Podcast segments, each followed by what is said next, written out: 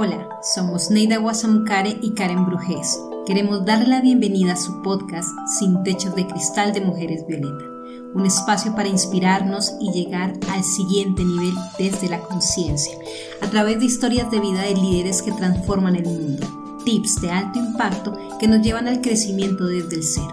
Consultoría Empresarial Express de la mano de expertos y conoceremos grandes artistas que estimulan la magia de la vida. Deseamos disfruten nuestro episodio. Muy buenas tardes para todas y para todos. Me encantaría pudiesen confirmarnos que nos están escuchando. Les saludo como todas las semanas desde Colombia. Un gran y afectuoso saludo. El día de hoy, 7 de mayo del 2021. Karen Brujés, fundadora y directora general de Mujeres Violeta. Hoy quiero ah, agradecer este espacio y también entrar comentándoles y compartiéndoles un poco que eh, en Colombia estamos viviendo una situación donde agradecemos mucho la solidaridad de todas las personas que nos envíen amor, que nos envíen luz, porque estamos en un momento eh, en el cual tenemos una situación que es fuerte, que es dolorosa y debo decirlo, porque hace parte también de las emociones y hace parte de, estos sentimientos que debemos compartir con todos y también buscando el que tengamos una voz de esperanza, una, voz llena de luz eh, y de mucho amor, es lo más importante. Como todas las semanas les comparto, Mujeres Violeta trabaja la igualdad de género y el crecimiento de las mujeres y de esta manera nuestro programa Sin Techos de Cristal está enfocada en escuchar historias inspiradoras, en poder adquirir tips de alto impacto, en que nosotros podamos crecer en nuestras empresas y asimismo inspirarnos, conectarnos con la magia de la vida a través de los artistas globales. Hoy un programa lleno de mucho amor, de mucha conciencia, así que quiero dar la bienvenida a mi compañera maravillosa de todas las semanas, quien es un regalo de vida extraordinario en mi vida, pero también para Mujeres Violeta. Bienvenida, Neida. Hola, amiga. Encantada. Tú también eres un regalo para mí. Este, y desde aquí, desde Madrid, España, celebro todos los viernes este encuentro contigo y con las personas que invitamos, que muchas de ellas, como hoy, este, son desconocidas para mí como personas en el momento en que entro en relación con ellas para, para preparar la entrevista y luego la entrevista como tal. Y entonces es maravilloso esta posibilidad de conocer gente tan maravillosa y tan extraordinaria. Bueno, pues queremos darle la bienvenida entonces a nuestra gran invitada el día de hoy que se encuentra en Argentina. Neida, preséntanos quién es esta mujer maravillosa y extraordinaria que hoy vamos a conocer en Liderazgo Transformador muchísimo gusto. Silvina, Silvina Alejandra Ferreira es profesora. Trabaja en el Ministerio de Agricultura, Ganadería y Pesca de la Nación, o sea, en Argentina, en el área de producción orgánica, docencia, comunicación y protección social uno de sus proyectos en este momento mm, más consentidos, digamos así, es el proyecto que tiene que ver con la huerta orgánica en el Penal 19. Y ya ella nos ampliará estas, estas inquietudes o estas realidades que ella está transformando porque eh, es una persona muy inquieta y propia voz. A ver, Silvina, háblanos de ti. Bueno, buenas tardes a todos. Antes que nada, gracias por la invitación. Muchísima luz y amor a cada lugar. Y yo creo que eh, el verdadero, creo que todos podemos ser el cambio que queremos ver en el mundo.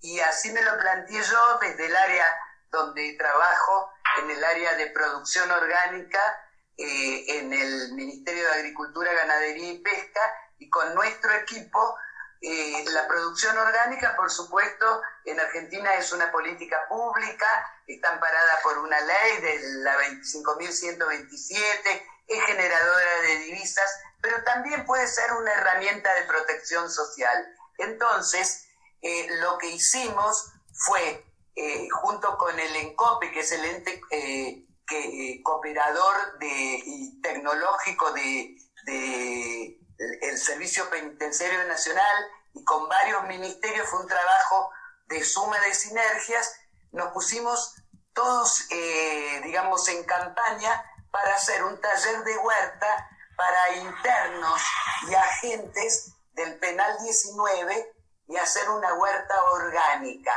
¿Con qué objetivo? Con el objetivo de la reinserción social, para que los internos tuvieran al salir una herramienta para poder volver a insertarse en la sociedad. Realmente fue fantástico, fue una suma de sinergias, también una certificadora ya está certificando esta huerta en forma ad honorem, o sea, en forma gratuita, los está orientando, eh, ha crecido muchísimo y tanto ha crecido que esta huerta orgánica en el Penal 19 es el primero de los proyectos. Ahora tenemos otro proyecto que es en el Penal de Mujeres para enseñarles a las mujeres el cultivo de gusanos de seda para que también sea una herramienta de reinserción social cuando las mujeres eh, retoman su libertad y eh, los gusanos de seda, como ustedes sabrán, son fáciles de cultivar, se necesitan solo moreras y luego eh, esos capullos de seda se comercializan muy bien. En fin, es una suma de sinergias entre varios ministerios, entre el INTA, que es el Instituto Nacional de Tecnología Agropecuaria, y ha cobrado tal interés nuestro proyecto, porque es único en este momento acá en la Argentina y en toda Latinoamérica, que el IICA, el Instituto Interamericano de Cooperación para la Agricultura, junto con la CIAO, que es el organismo que se ejerce desde el ICA. Acá en, Argentina tenemos la Secretaría Técnica y es sobre la producción orgánica, es, el, el Instituto Interamericano para la Producción Orgánica. Han demostrado interés y lo queremos presentar como caso de éxito para replicarlo en otros países de Latinoamérica, ¿no? Para que los eh, penales eh, sean aulas abiertas de vida para darle herramientas a las personas que puedan cuando salgan en libertad tengan herramientas para reinsertarse, donde recuperan su propia dignidad, donde hacen eh, actividades que son muy bien remuneradas y muy en estos momentos de pandemia donde todos eh, nos damos cuenta de la importancia de la alimentación, de la alimentación sana, de la alimentación saludable, de también la importancia de eh, eh, poder cuidar el ambiente, de seguir con los objetivos de desarrollo sostenible, donde no hay que dejar a nadie atrás. O sea, es fantástico porque son esas semillas que uno va sembrando y después vienen las cosechas. Además, se hace un, un efecto muy lindo porque es como un efecto dominó. Entonces, eh, después se repica en otros lugares con un, o sea, las cosas se repican con un pensar global y un hacer local, de acuerdo a las realidades de cada lugar, ¿no es cierto? Claro. Ahora, cuéntanos eh, eh, algo, este, Silvina, que me interesa mucho en este proyecto. Mira, este, ¿cómo hacen? Eh, ¿Qué te digo? Una cosa es el, sembrar y aprender todo el proceso para hacer siembras orgánicas, ¿no? Y la otra parte tiene que ver con comercializar y la educación, que tiene que ir a la par de eso para que la gente consuma más orgánico y consuma este tipo de cosas. ¿Cómo lo hacen en este caso desde este proyecto de del penal? Bueno, por ejemplo, desde este proyecto del penal, la, eh, todo el proceso, por supuesto, nosotros dictamos las clases dentro del penal eh, a los agentes y a los, y a los internos, luego la certificadora certifica la trazabilidad del proyecto, de que ese mm. alimento realmente eh, cumple todo lo que se necesita para que sea un alimento orgánico. Luego la comercialización se hace eh, dentro del mismo penal para diferentes eh, eh, personas y también la idea es que ellos puedan salir también a comercializarlo afuera. También por eso el ministerio tiene otro curso que es muy interesante, que es de manipulación de alimentos, que es para enseñarles, por ejemplo, a darles valor, a hacer dulces, a hacer compotas, a hacer eh, escabeches. Eh, entonces se le dan diferentes herramientas para que esto obtenga eh, después diferentes canales.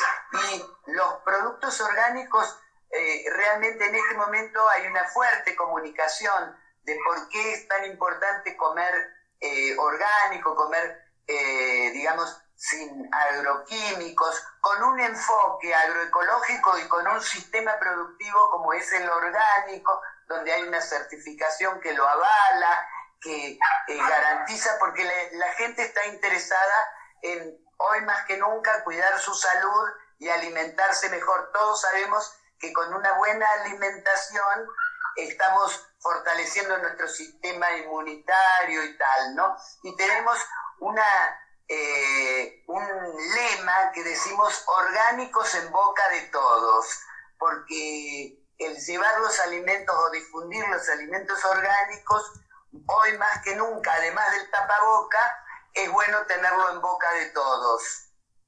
Ok, fíjate, em, antes de que Karen, ya le voy a dar la palabra a Karen, eh, quería decirte eso porque yo, nosotros en nuestra casa consumimos orgánico, pero sabemos que incluso eh, estando eh, aquí en España, em, no se hace fácil. El, hay que ir a un sitio más lejano que lo que se queda más cerca de la casa para conseguir el orgánico. Ellos tienen facilidades que lo llevan a la casa, pero entonces, o sea, hay una serie de, de cosas que, que, que uno tiene que estar muy claro y convencido de por qué lo hace. Eso en Argentina está pasando a nivel, o sea, extra, mm, digamos, el ministerio al tener este programa, la idea es que llegue a la población en general y que ustedes están comenzando con, el, con este proyecto en la cárcel, pero que hay otras, otras iniciativas en otros, en otros aspectos, en otras áreas.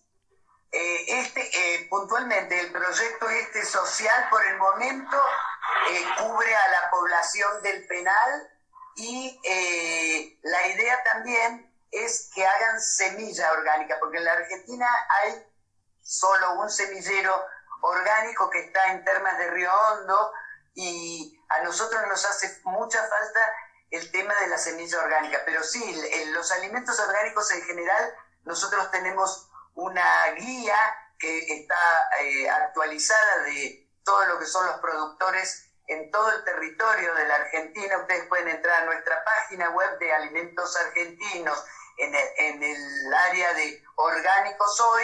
Allí hay una guía de todos los productores de la República Argentina muy bien hecha y ustedes ahí eh, pueden informarse. Ustedes en España tienen a Ecovalia, que es, es eh, cumple la misma función que nosotros y ellos creo que también tienen una guía de productores orgánicos y de cercanía, porque también esto es importante, ¿no? Localizar al productor de cercanía. Sí, sí, sí, es importantísimo. Ok. Sí. Gracias por tu explicación, porque sí me gusta que eso llegue a mucha gente, porque es fabuloso. Claro se, que sí. se, nota, se nota la alimentación, cuando uno se está alimentando con orgánico, eh, se nota la diferencia, no nada más en el sabor, sino en, digamos, en el rendimiento incluso de la comida. Sin hablar de, de todos los beneficios para el sistema inmune y todo lo demás, pero el rendimiento de los alimentos es fabuloso cuando es orgánico. Exactamente, exactamente. Sí. Yo quiero, me, me, parece muy interesante lo que nos estás compartiendo, eh, Silvina. Y yo quisiera saber, porque cuando tú hablas, me, me da como la, la, impresión que estás hablando de un sello social para poder comercializar estos, eh, este, estos productos orgánicos. Ustedes primero, ¿cómo, ¿cómo están generando el proceso de comercialización y este proyecto, si al comercializarlo, algún tipo de, eh, de, recurso le está llegando a las personas que están vinculadas en la cárcel o a sus familias? El, eh, el sello es el sello de Orgánico Argentina, que es el sello de, de orgánicos que se utiliza aquí en la Argentina, en otros países es biológico o ecológico, ¿no? O sea, eh, es un sello muy fácil de, determinar eh, en el sentido de que siempre tiene, ustedes tienen que buscar ese sello para saber que es orgánico.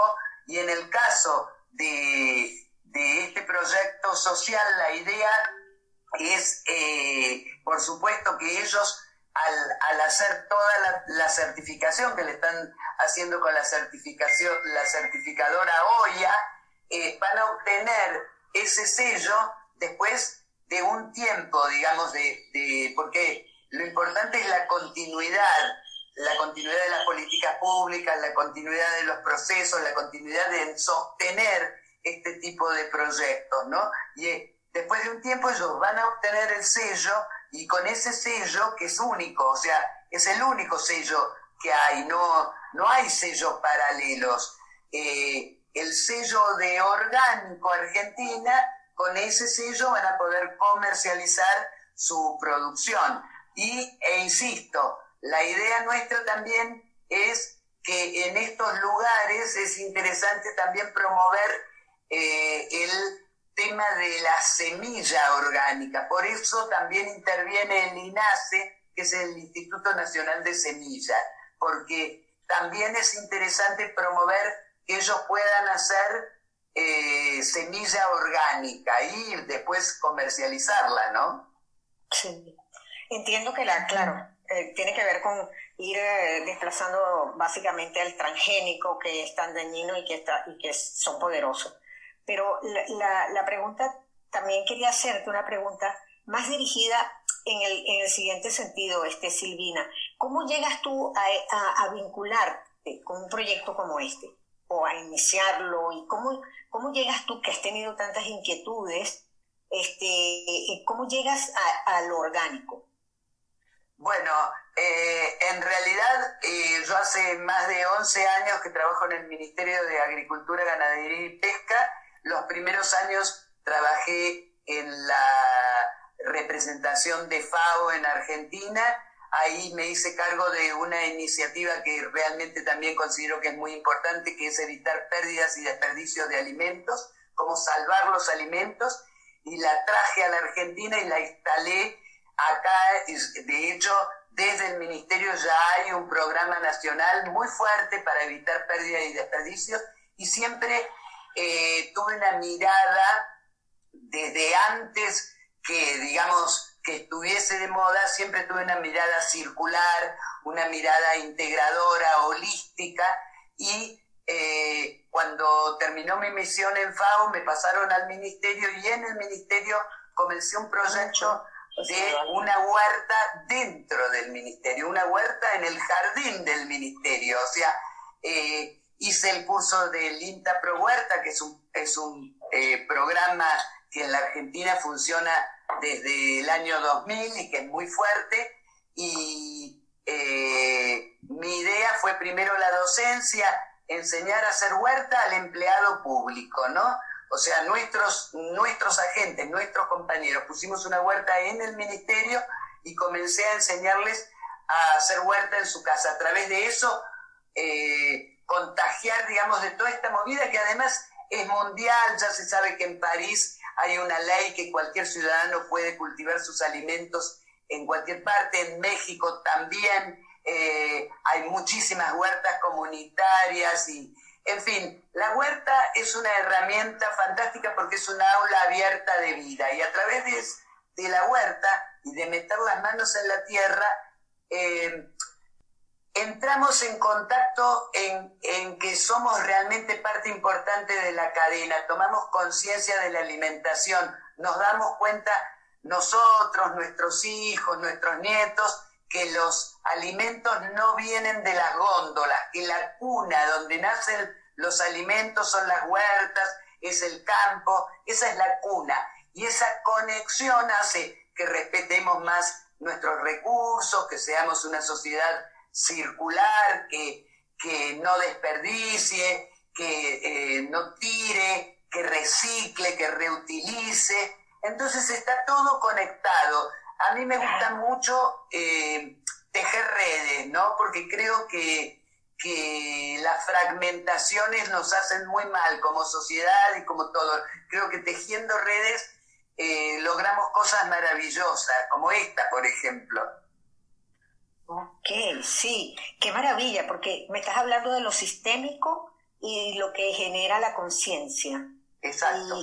Y, bueno, maravilloso, Silvina. Yo, yo, yo, wow, wow, me emociona lo que estás diciendo, porque si el programa se llama Sin Techos de Cristal, y la idea es que podamos eh, dar eh, testimonios de cómo la gente, la gente, digamos, excelente, extraordinaria, pero que es gente común, gente que, que hace su vida como todo el mundo, este, pues, eh, eh, ¿cómo llega a sobrepasar esos límites que nos autoimponemos o que, o que ya existen en la sociedad donde vivimos, etcétera, y en las realidades que estamos este, transitando? Y entonces este, se, se convierten en obstáculos para poder seguir avanzando y estar, pasar al siguiente nivel, ¿no? Y, me gusta mucho eso que estás diciendo, porque eh, justamente eh, hasta, bueno, con una cosa tan importante como los alimentos, podemos evidenciar que todo está interconectado, que nada está aislado, que todo tiene una razón de ser y que todo eso lo, lo conecta o lo maneja la conciencia humana, ¿no? Exactamente, porque además si amamos lo que hacemos, cualquier obstáculo se convierte en oportunidad. Eh, yo agradezco muchísimo a la gente que me ha ayudado, pero agradezco más a la que no me ha ayudado, porque esa es la que me ha dado más herramientas de resiliencia para buscar la manera. Entonces, eh, agradezco a los dos, a los que continuamente me apoyan, me acompañan, a mi equipo, al equipo, al área de la Dirección de Alimentos del Ministerio, a nuestro propio ministro, que realmente es una excelente persona y está muy embuido de todo esto. Eh, pero también agradezco a aquellos que me han puesto el palo en la rueda, que me la han hecho difícil, que me la han complicado, porque esos son los que me han fortalecido, los que me han hecho buscar la manera, los que me han hecho eh, no quedarme paralizada, ¿no? Ok, ok. Sí, perfectamente, entendido. Hay, algo, eh, Silvina, que tú, que tú estás planteando y lo que comentaba también Neida, muy enfocado a poder eliminar todos estos tipos eh, de techos de cristal o de barreras. Y es un poco que nos compartas ya prácticamente para finalizar Compártenos cómo lo están viviendo los internos y las internas. O sea, para ellos, ¿qué, o sea, cómo, cómo han visto, cómo han vivido, cuántas personas están en este momento en los proyectos y qué les espera a futuro?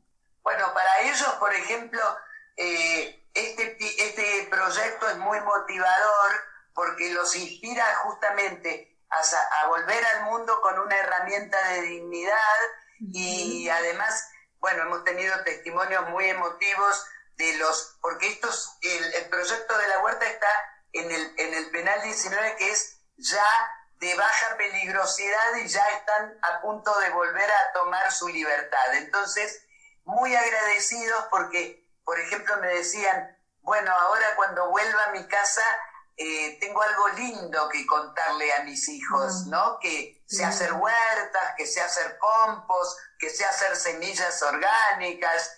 Y a mí eso eh, realmente me emociona y, y, creo, yo he recibido mucho en la vida, entonces creo que hacer este tipo de, de actividades donde uno brinda y eh, hace la diferencia a un otro, es algo eh, magnífico, o sea, eh, yo aprendo de esas, de, esas experiencias y me enriquecen como ser humano y como, y como persona y me hacen también una cosa que es fundamental, que es el sentido de vida. O sea, creo que cada uno de nosotros tiene que buscar el sentido de vida y, y que si buscamos la vida siempre vamos a encontrar la forma.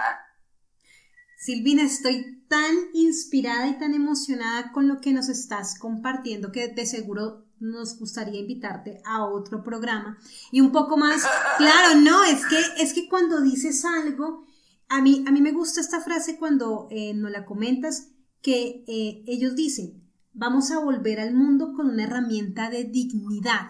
Eso es de las cosas, yo creo que hay, algo que a veces perdemos de vista y tiene que ver con la dignidad humana.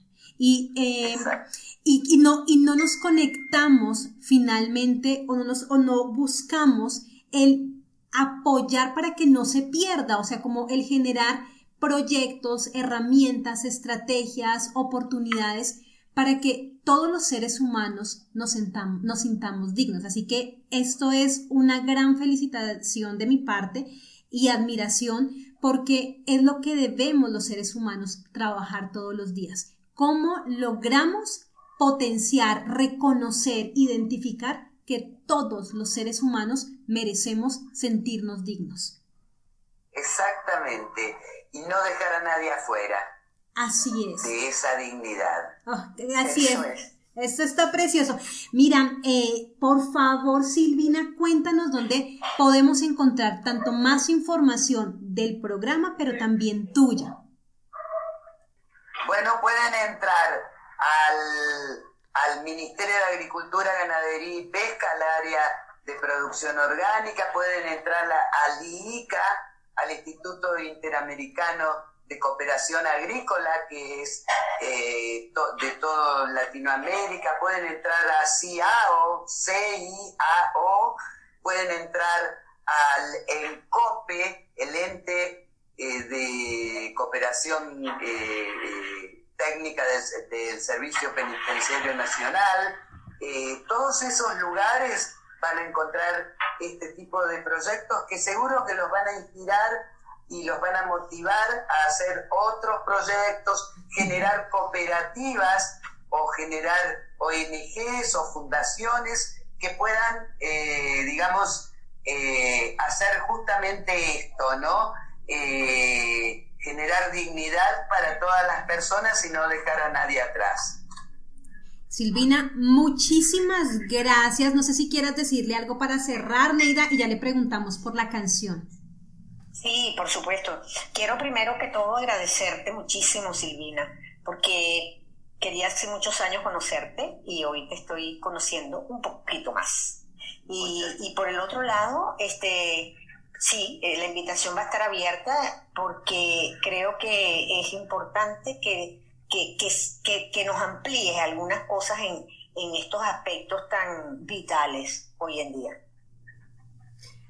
Bueno, muchísimas gracias por la invitación eh, y realmente eh, un placer también conocerlas. Eh, creo que las mujeres podemos ser el cambio que queremos ver en el mundo y entre todas potenciarnos y generar este, este tipo de, de movidas positivas para nosotras, para nuestras comunidades eh, somos madres nutricias, somos, eh, eh, digamos, maternizar un poco el mundo, ¿no? Que está tan áspero.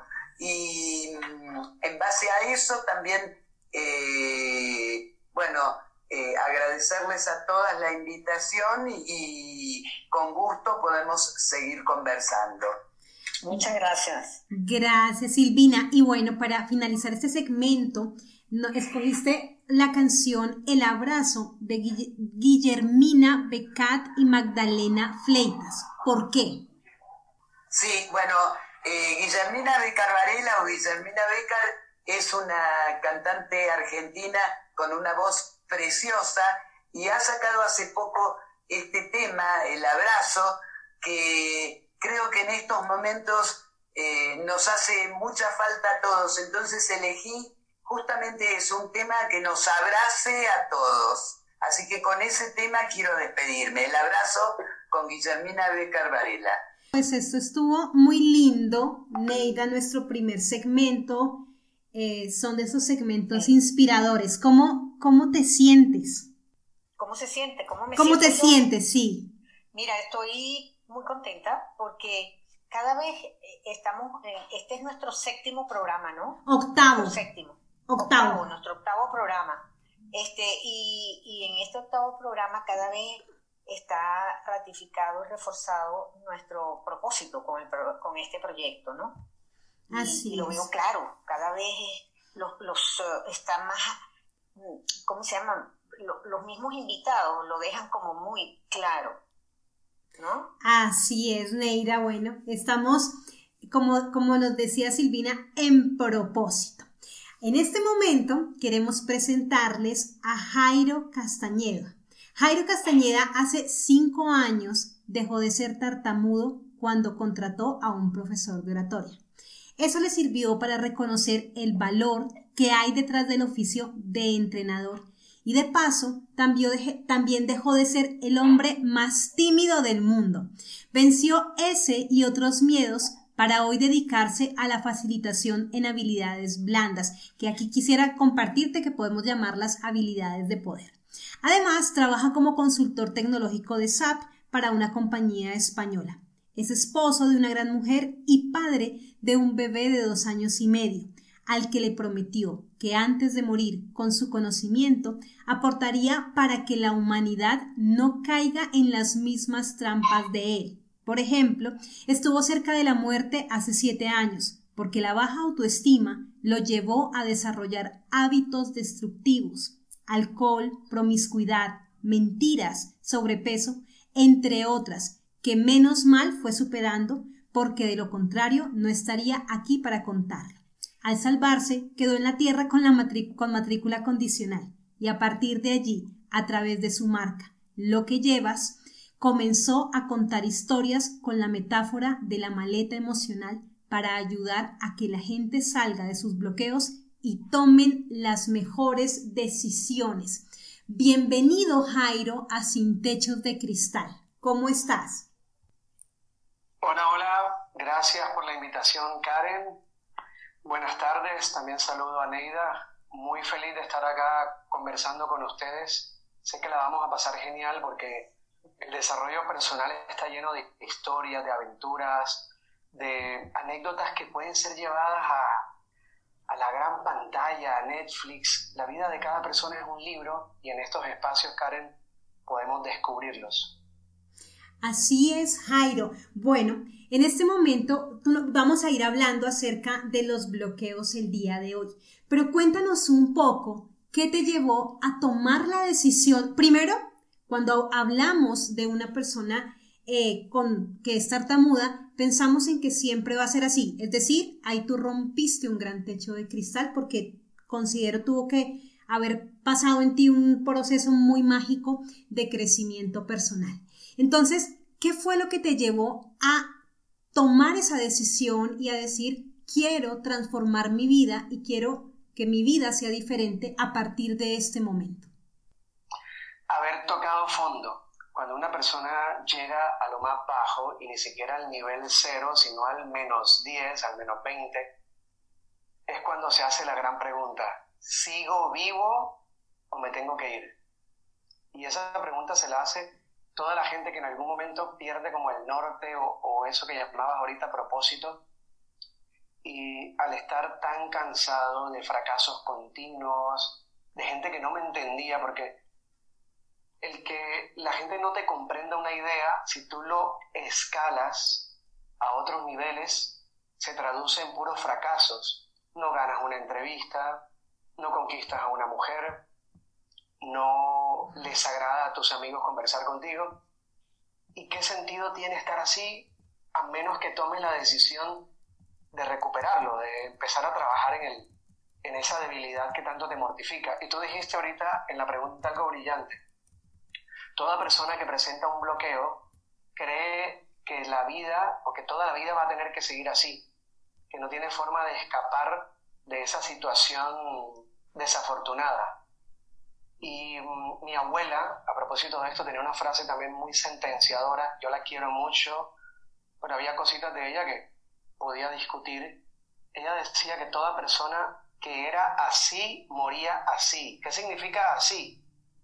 Que tenía cualquier tipo de debilidad, el torpe, el terco, una persona que tenga problemas con el dinero, y nuestros abuelos llegaron a condenarnos, lastimosamente muchos abuelos, a condenarnos con este tipo de frases. Y yo me lo creí, Karen y Neida, me lo creí mucho tiempo, hasta que dije, no, y si empezamos a hacer lo contrario, y si contrato a alguien que me entrene y me haga ver que yo sí puedo liberarme de este bloqueo. Y así fue como finalmente tomé las clases de oratoria, siendo rebelde ante el destino que me habían sentenciado, que me habían declarado injustamente. Yo quiero hacerte dos preguntitas, Jairo. Encantada de oírte, de escucharte, de escuchar una voz potente, clara y fuerte. Este, y, bueno, mira, te quiero preguntar dos cosas. Uno, ¿cuándo tú te diste cuenta eh, en, qué momento de tu vida, en la infancia, en, la adolescencia, en qué momento te das tu cuenta de que tienes ese bloqueo, de que hay una, una, forma en la que tú hablas que tiene que ver con algo que no tiene mucha gente a tu alrededor, me imagino. ¿Y, cómo, cómo, te das cuenta tú de eso? Y cuando te das cuenta, ¿qué pasa? ¿No? Esa es la, la primera pregunta. Quiero que me contestes eso y luego te hago la segunda. Claro que sí. Bueno, de niño, Neida, de niño la gente que me rodeaba me decía, pero no se te entiende, pero no respiras cuando habla, pero tú eres acelerado, eres ansioso, niño, ¿qué te pasa? Pero solo se quedaban en esos comentarios. Jamás te decían, oye, existen soluciones, ¿qué tal si te llevamos a logoterapia? ¿Qué tal si te llevamos a, a donde un fisioterapeuta que te ayuda a respirar? No, en Latinoamérica lastimosamente mucha gente se queda en el comentario destructivo ¿Y qué pasaba con los maestros, Jairo? ¿Qué pasaba con los maestros, por ejemplo? Sabes, Neida, que yo estudié en una época, bueno, todo el mundo dice que su época de niño fue muy cruel. Mi época era muy cruel, los profesores se burlaban del hecho.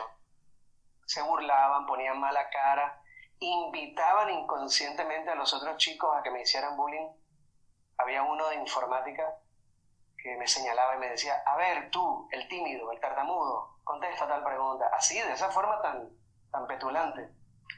Y eso me terminó de hundir más, porque eh, qué lindo que lo preguntas y la gente se da cuenta, a través de esta pregunta la gente se da cuenta que si viviera en un entorno distinto, amoroso, maternizador, me encantó eso que dijo Silvina, la invitada anterior, de maternizar, donde hubiese a tu alrededor gente con ese espíritu de madre que te diga, oye, sabes que te tiendo la mano, vamos a salir de esta, cómo te podemos contribuir, existe el desarrollo personal, existe... Nada, en esa época o eras o no eras, y si no eras, te hundían con sus comentarios. Sí. ¿Qué edad tienes tú, Jairo? Yo tengo 41. Ok. Eres más joven que, que el menor de mis hijos, que tiene ya 44. Mira, este Jairo, la segunda pregunta que te quería hacer tiene que ver con lo siguiente.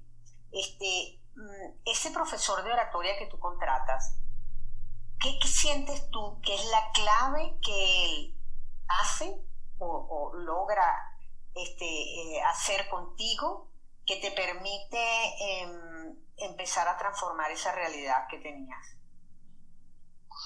Ok.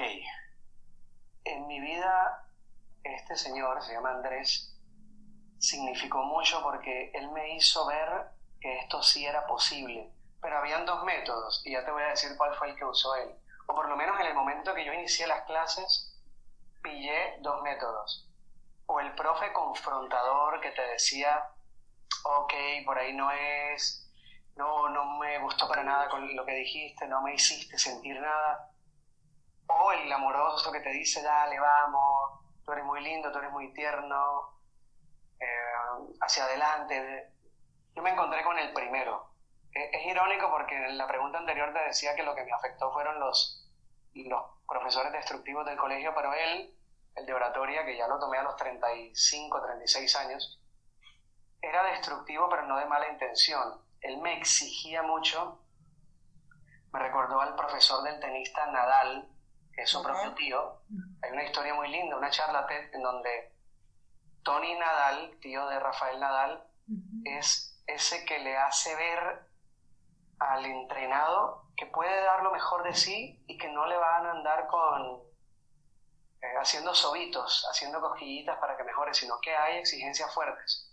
Y él notaba que ese era mi camino. Él me dice que ha tenido diferentes caminos con distintos alumnos, pero el que yo necesitaba en ese momento, Neida, lastimosamente era una confrontación no destructiva, una confrontación invitándome a la valentía, porque de fondo la tartamudez tiene otras cositas que no son solo la boca, la lengua y la garganta, es un tema del corazón, un tema emocional, de autoestima y de reconciliarse consigo mismo y con el mundo. Mm. Oh, sí. Esto queda. Hoy, estamos teniendo un programa, Neida, muy poderoso. o sea, muy, muy poderoso desde la emoción, ¿no? desde la oportunidad, sí, de, de encontrarnos con un poco con la vulnerabilidad, pero también con lo digno, con el amor, con la conexión eh, de, esa energía preciosa que nos moviliza. Cuando tú, em, Jairo, entonces tienes a ese entrenador y comienzas a entender que hay otro camino, ¿cuáles son esos primeros bloqueos en el plano personal, emocional, que tú quitas de ti. O sea, que tú dices, no, yo no, esto no me define a mí, esto no soy yo. Eh, y además de eso, eh, pues, ¿qué pasó en ese momento? Bueno, él empezó a notar a través de los pequeños ejercicios, porque este profesor tiene también una característica muy curiosa, y es que él solo te coloca ejercicios de 30 segundos. Si en una frase o en dos frases, tú no lo has capturado a él, volvemos a grabar. Sí, él no te va a poner a hacer una charla de una hora, no. Si en 10 segundos no lo moviste, en 30 segundos no lo moviste, vamos de nuevo. es muy raro esto. Y él notó a través de mis discursos, en los pequeños ejercicios, en mi lenguaje había represión sexual. Él identificó eso, que siempre había connotaciones sexuales en lo que yo decía. Y analizó que habían como cositas no sanadas, un, maltrato en la visión del amor. Tú sabes que hemos crecido, bueno, yo soy de Colombia, de la costa de Colombia, y es una región en la que por todo lado encuentras ese, esa apología al sexo. ¿sí? Los hombres tienen que ser los más machos acostándose con todas y las mujeres tienen que ser los más sensuales para recibir la aprobación del macho. Y eso va en el inconsciente, eso lo lleva uno en la maleta. Y mi discurso estaba lleno de eso, de vulgaridades, de connotaciones. Y él me preguntaba, bueno, pero ¿por qué siempre llevas todo el camino del sexo? ¿Por qué siempre te aparecen órganos? ¿Y por? Y me sentaba, bueno, hablemos acá, como a un costado. que Y yo le fui revelando que sí, que, que era muy consumidor de pornografía, que era bastante mujeriego. Y aunque lo intentara disimular, porque lo más raro de esto es que cuando tú trabajas intenta ser decente y aparecer como eh, políticamente correcto frente a los demás. Pero el lenguaje te delata. Lo que dices y tu lenguaje corporal también te delata aunque intentes engañar. Primero identificó eso y luego también pilló que había un tema muy fuerte con mi familia. Yo estaba enfrentado con mi madre, con mi padre. Era como el propio chico rebelde, la oveja negra, bueno, actualmente soy como la oveja gris, creo que voy mejorando, pero era la oveja negra en ese entonces. Y, y también me dijo, ¿qué pasó en tu infancia, Jairo? Me sentó aparte. Imagínate que era como, quedábamos la clase en un salón y cuando queríamos hablar algo distinto, me llevaba a otro lugar del apartamento y me decía, bueno, cuéntame acá, ¿qué te pasó en la infancia? Y empiezo yo a llorar en una clase como, como dos o tres horas llorando con él. En ese momento dejó de ser profesor y se convirtió en, en un amigo o en un terapeuta al que yo le podía confesar cosas muy, muy refundidas en mí, en mi equipaje.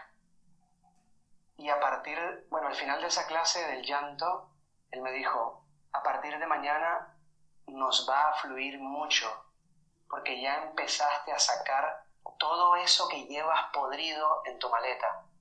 Todo eso que tienes allá retenido, podrido, ahora ya empezó a salir, ahora ya estás reconociendo temitas colaterales de tu problema de tartamudez y esto nos va a rendir bastante. Solo cuando eh, parecía como una escena detectivesca, como cuando llevan al prisionero hasta que ya, por fin, dice la verdad, basta la mentira, reconozco que soy vulnerable y que hay cosas en mí que no están correctas. Y empezamos a sanar, que dure lo que tenga que durar, y allí el lenguaje poco a poco, a mediano plazo, tomó otro, otro estilo, tomó un estilo por el cual hoy me pagan y me llevan a muchos sitios a hablar. Fíjate que ese era mi principal defecto, se convirtió en mi principal virtud. Ok, yo, quería decirte algo, este Jairo. Claro que sí. Primero, mm, me mueves una fibra en mí que, que soy madre y abuela, primero que todo. Eh, y tiene que ver con que, eh, fíjate, a ver cómo te, cómo te puedo explicar lo que siento, ¿no? Cuando tú dices que yo tenía una serie de problemas con mis padres, yo tenía una serie de problemas, habían profesores que me, que me que en vez de ayudarme me desayudaban por la forma como me trataban y me decían, etcétera. Y yo digo, este, ¿cuántas personas en, el día a día en nuestras sociedades, cuántos niños, cuántos jóvenes, cuántos adolescentes, cuántos adultos están viviendo de la misma forma? Y es un techo que los oprime. Es un techo que los oprime hasta que llega ese punto donde eh, se despierta algo, yo llamo conciencia, y la persona dice, bueno, yo tengo que buscar ayuda, yo tengo que buscar una forma X de, resolver esto. Eh, pero para eso se necesita fuerza. ¿Tú cómo te sentías cuando el profesor, que por supuesto se convirtió en tu terapeuta, te, te daba toda esta posibilidad de expresarte y de darte cuenta? Y de ver qué era lo que estaba dentro de ti, qué era lo que tú podías transformar desde dentro. Este, ¿Cómo te sentías? ¿Te sentías solo? ¿Sentías que, te acompañaban? ¿Sentías que, tu familia em, te dio también la oportunidad de, de hacer esa transformación y de ser hoy lo que eres? ¿Cómo te sentías? Sí, ahí se cumplió la ley de atracción. Cuando él me invitó a creer en mí, y él también empezó a creer en mí a pesar de lo duro que les conté que era. Mi familia también se enchufó, se pegó a esa idea y dijo, oye, este tipo ahora mismo no es el mejor orador del mundo, pero ya va luchando y se le nota el avance. Está luchando contra sí mismo y eso hay que aplaudirlo y por eso no dudaron en apoyarme. Lo que no hicieron antes, es decir, cambiaron de parecer. Cuando uno está en estos caminos de desbloquearse, a propósito del tema, la gente al principio si reconoce que tú te quieres desbloquear por una causa bonita, porque quieres agregarle valor a la humanidad, te empiezan a apoyar. Cuando notan que tú te, quieren, que tú te quieres desbloquear para lucirte, para que te den aplausos, likes, por vanidad, la gente te da la espalda o te felicitan de dientes para afuera y te se cruzan los dedos de dientes para adentro para que no te salga eso que esperas, porque también eso se ve acá en Latinoamérica lastimosamente. Yo creo que Latinoamérica es como un, un cultivo, es una cátedra para uno eh, pillar temas fuertes y descompuestos a nivel mundial. Ojo, en todo el mundo hay cosas muy fuertes, pero Latinoamérica tiene su, su paquete especial. Y sí, sí, sí, me empezaron a apoyar, ¿sabes? Que lo sentí como una, como una hinchada, como un equipo de fútbol que cayó en desgracia, que está en tercera o cuarta división, y ellos empezaron a alentarme incluso en contra de su voluntad, porque ellos muchas veces pronunciaron aquella frase de el que es así, muere así. Aquí en Latinoamérica, Neida, se legaliza la desgracia. Tú eres desgraciado, legalicémosla. ¿Y cómo se legaliza la desgracia? Victimizando. Colócale la etiqueta de víctima y que quede sepultado por siempre. ellos ya tomaron un camino distinto cuando se empezó a notar todo. Yo quisiera un poco eh, retomar, tomar elementos, eh, Jairo, para nosotros poderle contar a quienes nos escuchan eso que para ti ha sido lo más poderoso o esos tips que podrían permitirle a las personas comenzar a desbloquearse hasta pues es que yo te escucho y cuando, cuando conversamos días en días pasados eh, todo el tiempo pensé de verdad era tartamudo porque nada hablas muy bien o sea no, se te escucha perfecto el manejo eh, de tu voz es impecable. Entonces, em, es un poco poderle decir a las personas, claro que tú pudiste, todo mundo puede, ¿qué es lo que debemos hacer para quitarnos los bloqueos? Lo que me ha funcionado a mí, incluso para bloqueos actuales, porque esto de los bloqueos nunca uno termina de ganar la guerra, esto va hasta los 90 años o hasta los 120 lo que me funcionó esencialmente fue, primero, no tomarme las cosas tan a pecho, que ese era un problema que identificó el entrenador de oratoria, que yo me tomaba las cosas muy a pecho, era muy resentido, si alguien me llevaba la contraria, enseguida se me notaba en la cara, en los ojos, me ponía rojo y él me decía, bueno, respira, tranquilo, que la gente no está obligada a estar de acuerdo contigo ese es un tema que, ustedes lo habrán experimentado, que están en este campo de la locución, que no hay que tomarse tan a pecho eso de esperar que todos te validen y, digan, sí, estás en lo cierto. Y una forma de encontrar ese método fue a través de la comedia. Al mismo tiempo de la oratoria, yo empecé a estudiar stand-up comedy, que es una corriente muy linda, se ha puesto muy famosa ahora con Netflix y con los especiales de Amazon Prime, porque todo lo que a ti te parezca incómodo, un bloqueo, es muy incómodo, tú tienes la capacidad de darle la vuelta y llevarlo por el camino cómico. De hecho, la comedia nace con la insatisfacción. Y si yo intentaba dar un discurso, mis primeros discursos, y me bloqueaba o decía la palabra que no era, o yo sabía que había cometido un error, mi profe me enseñó a reírme del error. Como, ok, te equivocaste, se te enredó la lengua, te trabaste, no sabes qué vas a decir a continuación, coloca la sonrisa más tierna que tengas y con esa sonrisa invitas a que el público sienta indulgencia, que el público no te vaya a tirar piedras, sino que diga, uy, este está luchando contra sí mismo, lo está resolviendo de forma simpática y ya no le vamos a dar piedra, vamos a apoyarlo. El público se pone de tu parte cuando sientes que tienes esa capacidad de, de burlarte de ti mismo sin que te avergüences, sino una burla simpática. También hay otra cosita que me funcionó bastante y lo aprendí de la cultura budista. Mi esposa es profesora de yoga y ha influido mucho en mí y el Dalai Lama lo explica con una frase sencilla, fácil. En momentos de bloqueo, en momentos duros, conviértete en el espectador de ti mismo.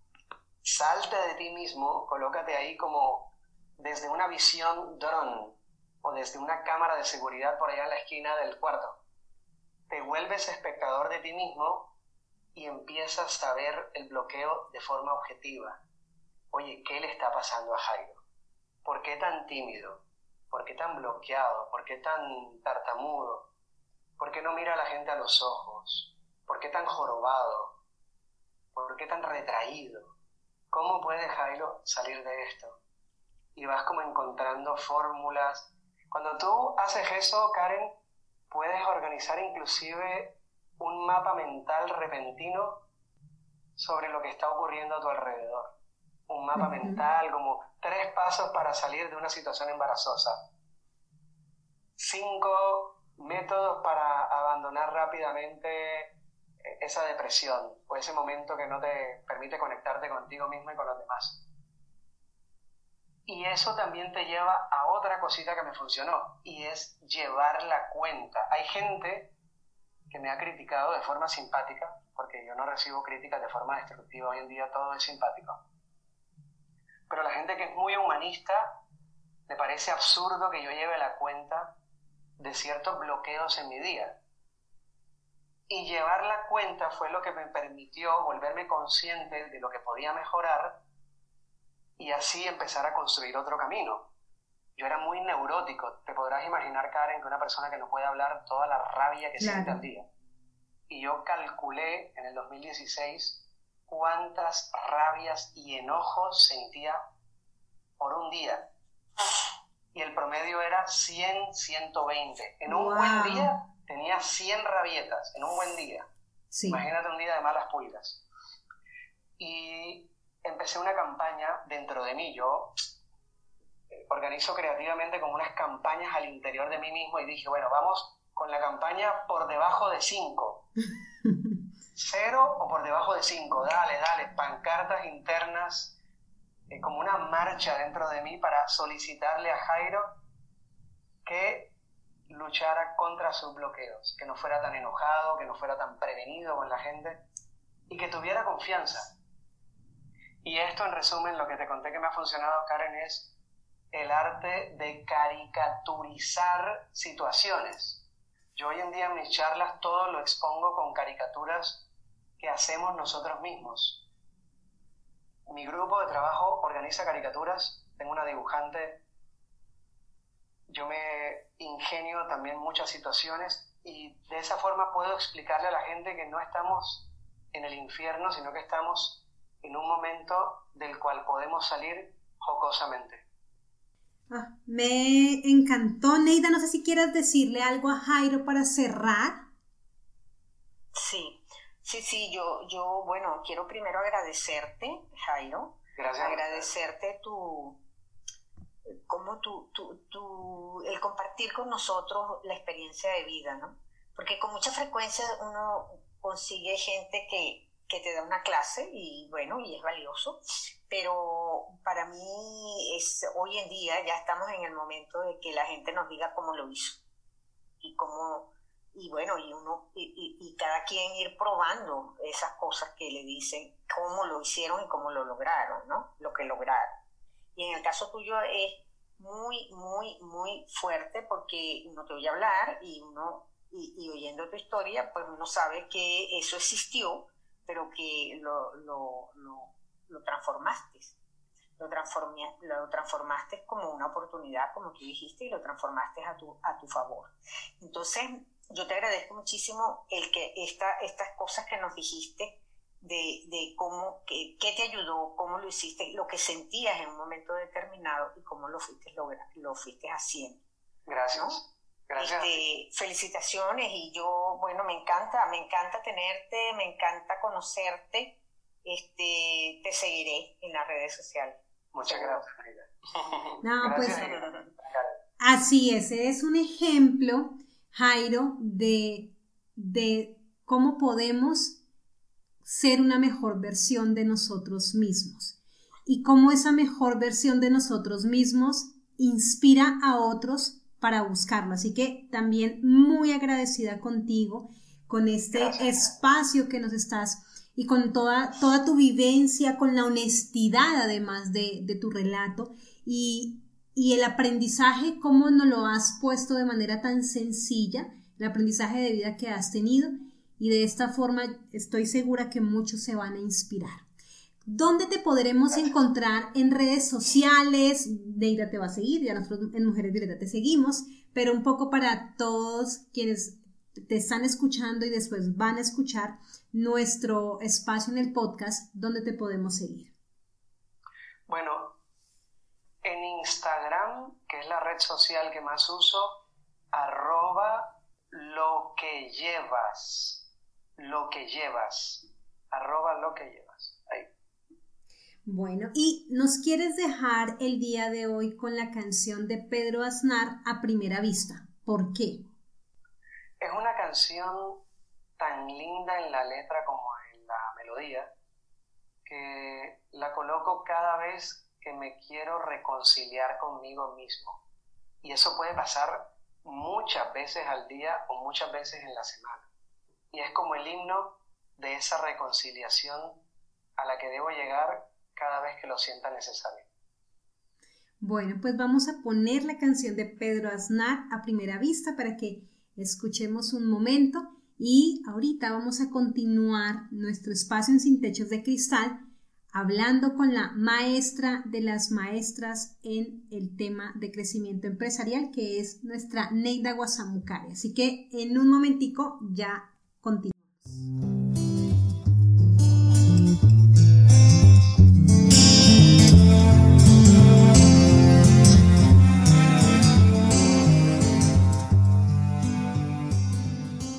Excelente y te felicito por la parte que te toca de haber ah, de haber invitado este, así como yo me felicito por Silvana. Así es. Este, la verdad es que Jairo, pues muy interesante, ¿eh? también, muy interesante. Esto es muy fresco, además. un agradecimiento, sí, a nuestra amiga de Mujeres Violeta, Diana Guzmán del Taller del Reuso, quien nos generó este enlace maravilloso con Jairo y ahorita en el último segmento de Artistas Globales con Daniel. Bueno, Neida, el día de hoy, ¿qué vamos a hablar para el crecimiento empresarial? Cuéntanos tú que eres la maestra de las maestras en la consultoría empresarial. Bueno, gracias por tanta, tantos halagos, amiga mía. Este, mira, y las acepto porque yo sé que tengo una experiencia que puedo compartir muchas cosas. Una de las cosas que me está moviendo el día de hoy en este programa tiene que ver con el programa nuestro, tiene que ver con la creatividad, con la innovación y con eh, en el mundo empresarial lo que podemos llamar el emprender.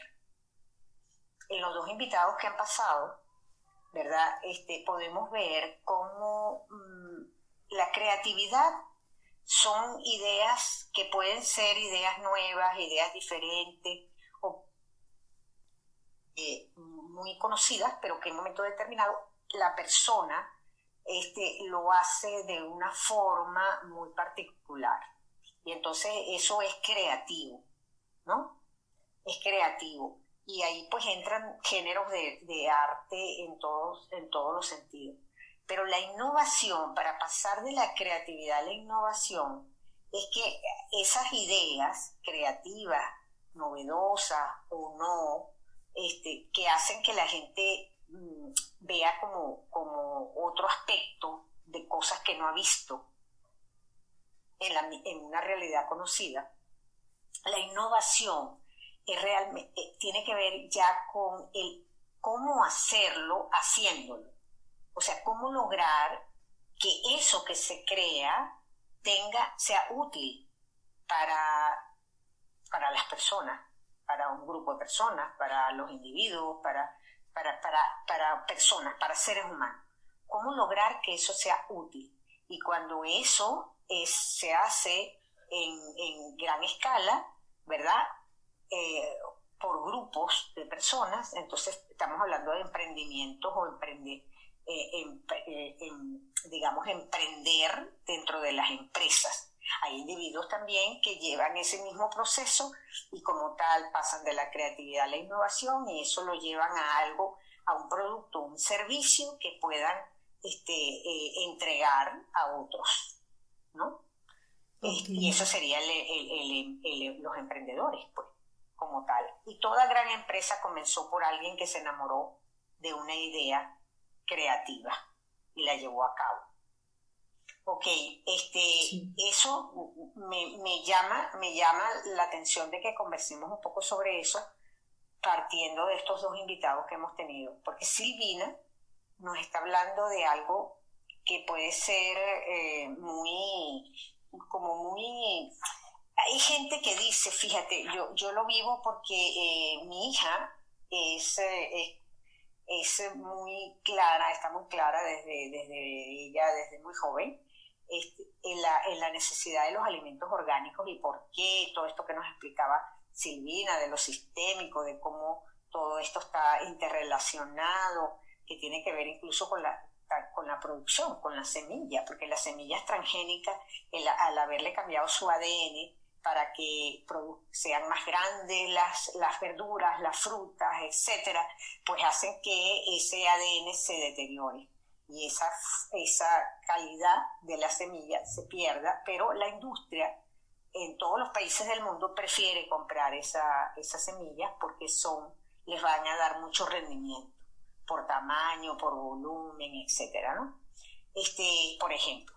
Entonces, eh, eh, nos, está hablando de una Silvina que dice, bueno, mira, yo considero que eh, hay que, hay, tengo 25 años trabajando en esto, en, esta, en este ministerio, y ahí, pues en tanto tiempo que tengo trabajando, pues yo me, me veo que esto tiene que ver con esa interrelación entre los alimentos, entre el medio ambiente, entre la persona mejor alimentada, que lo lleva a ser más consciente, que lo lleva a estar más claro, a tener menos adicciones, a tener menos, menos mm, emociones no, no, resueltas, no conocidas, ¿verdad? Y, más salud en general, por un lado, ¿no? Y, ahora Jairo nos dice, pues, muy claramente que eh, él, que se encontraba en un mundo de tinieblas, porque se encontraba en un mundo de supuestamente de adicciones, de sentirse muy maltratado, de no sentir amor a su alrededor, llega un momento en que creativamente dice, ah, pero esto tengo que cambiarlo, y yo busco ayuda para cambiarlo porque no sé cómo hacerlo. Eso es creatividad, tiene que ver con creatividad. Y la innovación es cuando él puede poner en práctica todo lo que su profesor, en este caso su terapeuta, le, le fue orientando, ¿no? el ponerlo en práctica y, hacer cosas, ir adicionando cosas que él fue conociendo. Entonces, ese tendría que ver con la innovación. Y luego el emprendimiento de él, de llevar eso a ser su medio de vida, su trabajo, lo que él hoy en día disfruta y comparte.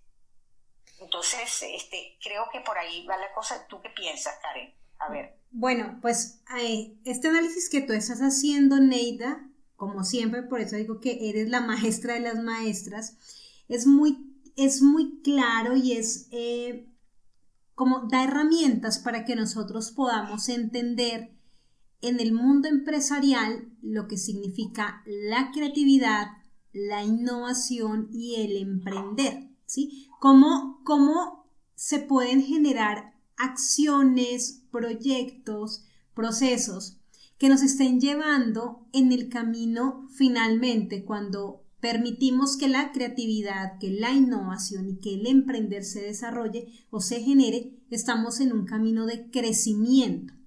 Eh, como Neida, eh, en los años de consultoría que, que llevas, ¿cómo has vivido a las empresas frente a estos aspectos? ¿Qué tanto las empresas pueden o, lo, asumen, lo toman, eh, lo ponen en su ADN y qué resultados podemos ir encontrando. Fíjate, eh, para las empresas, igual para los individuos, ¿eh? para uno poder pasar de la creatividad a la innovación, ¿no? y, a la, y al emprender, o sea, como dar esos tres, tres pasos, ¿no? tres pasos que son de una índole em, que tienen una, algunas cosas en común, pero que también tienen algunas diferencias entre ellas, ¿no? Entonces pasar de ser, primero de que se prenda el chispazo de, de ser creativo, de decir, bueno, yo puedo crear algo que me puede ayudar, que puede ayudar a otro, que puede mejorar esto que está pasando aquí, esto que está pasando allá. O sea, que tiene que ver con nuestro lema de eh, romper y transformar los techos de cristal que son muchas veces están solamente en nuestra imaginación. Y para que eso suceda, ¿qué es lo que, es lo que se necesita para que ese primer chispazo se dé? Ese primer chispazo yo, yo lo, veo en las empresas muy claro. Para que se pueda dar, tiene que haber un ambiente que eh, Silvina lo llamó maternizar, maternizar, eh, maternizar eh, un poco el mundo, decía ella, ¿no? Porque está tan áspero. Pues tiene que haber una primero, una primera, un primer ambiente, tiene que haber un ambiente, tiene que haber una condición. Y si no existe hay que crearla, que tiene que ser de amor, de respeto, de respeto y de amor. Si esa condición se crea, si no existe, y si existe, pues ponerla, al, sacarla a la luz, reforzarla, porque eso es imprescindible para que la creatividad no muera siendo buenas ideas que están en la mente de alguien o que están en la papelera de alguien o de muchas personas. ¿No? Ese primer ambiente yo lo llamo un ambiente de integración, un ambiente de organicidad. No lo llamo yo, lo llama su autor, Ichak Adises, al cual le hago honor. Y él dice, y yo digo, en ese, utilizando ese modelo, que tengo muchos años de experiencia utilizándolo, que si no se crean esas condiciones de respeto, amor, participación, compromiso, no es posible que la gente eh, pase, salte el paso de, hacia la innovación. Porque la innovación lleva implícito, eh, digamos, resultados que tienen que ser tangibles. Y donde la gente, si este mm, ambiente no está creado previamente, la gente se exime de compartir cosas porque dice me van a robar la idea, porque mm, no las van a no las van a respetar, las van se las van a llevar a usarlas para otras cosas, etcétera, etcétera, etcétera. Entonces prefiero callarme, ¿no? Eh, o llevar mi creatividad a otro ambiente, a un ambiente aunque sea de, chistes, de broma, de lo que sea, pero no para que, lograr innovación y lograr mejores resultados y lograr entonces emprendimiento. Este, para eso se necesita ese, ese y, Jairo lo decía muy claro, ¿no? Cuando Jairo empezó a darse cuenta de que en su familia ah, él había, no había sido tratado con amor y que habían dichos, frases que le obstaculizaban el recibir ese amor en un momento determinado. Eso mm, exige un nivel de conciencia y exige un ambiente para poder llegar a ese punto. Cuando él, él nos contaba, es que me llevaba a otro ambiente ese profesor cuando quería que yo trabajara algo interno, emocional. Me llevaba a otro salón y en ese salón él se sentaba conmigo y me decía, ¿qué te pasa? Cuéntamelo.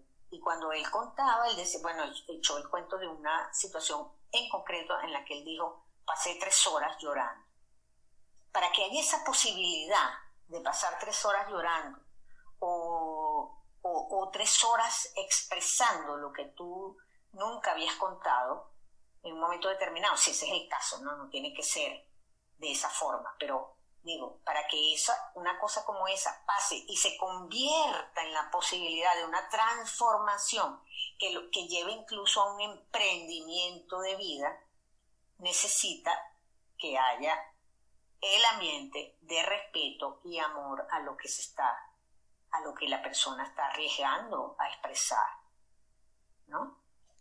Entonces, eso en las empresas hay que crearlo. Yo creo que en el mundo hay que crearlo. Yo pienso que lo que más necesitamos hoy en día, más que eh, cosas innovadoras y cosas de que sean en un momento determinado así que creen en la gente como decir, wow, nunca había pensado en algo así tan maravilloso o tan increíble. Este, más que eso, lo que necesitamos es que la gente cada vez más se sienta más respetada, más aceptada, más querida, más amada. Y en esa medida, entonces, esa persona tiene dentro de sí un arsenal de posibilidades que son sus talentos, que son sus capacidades, muchas veces desconocidas, ¿verdad? Que son sus propósitos en la vida, que hay que aprender a leerlos, no hay que inventárselas, hay que aprender a leer lo que está dentro de cada uno de nosotros. Y ese propósito, llevarlo entonces, en el caso de las empresas, a un proceso común del grupo, que haga que la gente realmente se sienta parte de una cultura donde mucha gente, eh, digamos, comparte y respeta los mismos valores, las mismas creencias, utiliza los mismos eh, rituales, ¿no? Utilizando la palabra ritual, que es mucho más que una norma, un procedimiento. Una norma, un procedimiento es administrativo, pero si le ponemos una carga de, eh, humana, de, de, respeto y de valores, este, pues tiene que ver con ritual. Es un ritual que no tiene que ver con la religiosidad, sino con la espiritualidad, con la conciencia.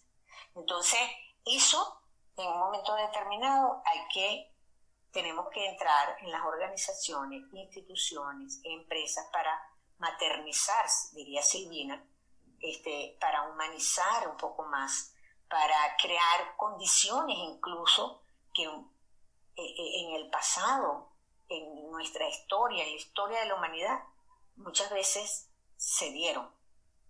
Y luego se fueron perdiendo por la necesidad de control, por la necesidad de, de, digamos, de, ganancias, eh, de balances de ganancias y pérdidas, por la necesidad de, de, sobresalir, por la necesidad de, quedar, de, someter a otros. Y eh, por todas esas necesidades, pues esas cosas, muchas se han ido perdiendo y muchas de las cosas tienen que ver con rescatar dentro de nosotros esas capacidades que están ahí. ¿no? Mm, voy a... Entonces, mm, yo, yo, yo una de las cosas que cada vez veo más claro, Karen, tiene que ver con que todo lo que nos pasa en la vida, por duro que parezca, por duro que pueda ser, son grandes oportunidades que la vida misma para los creyentes sería Dios. Este, nos da, se nos da.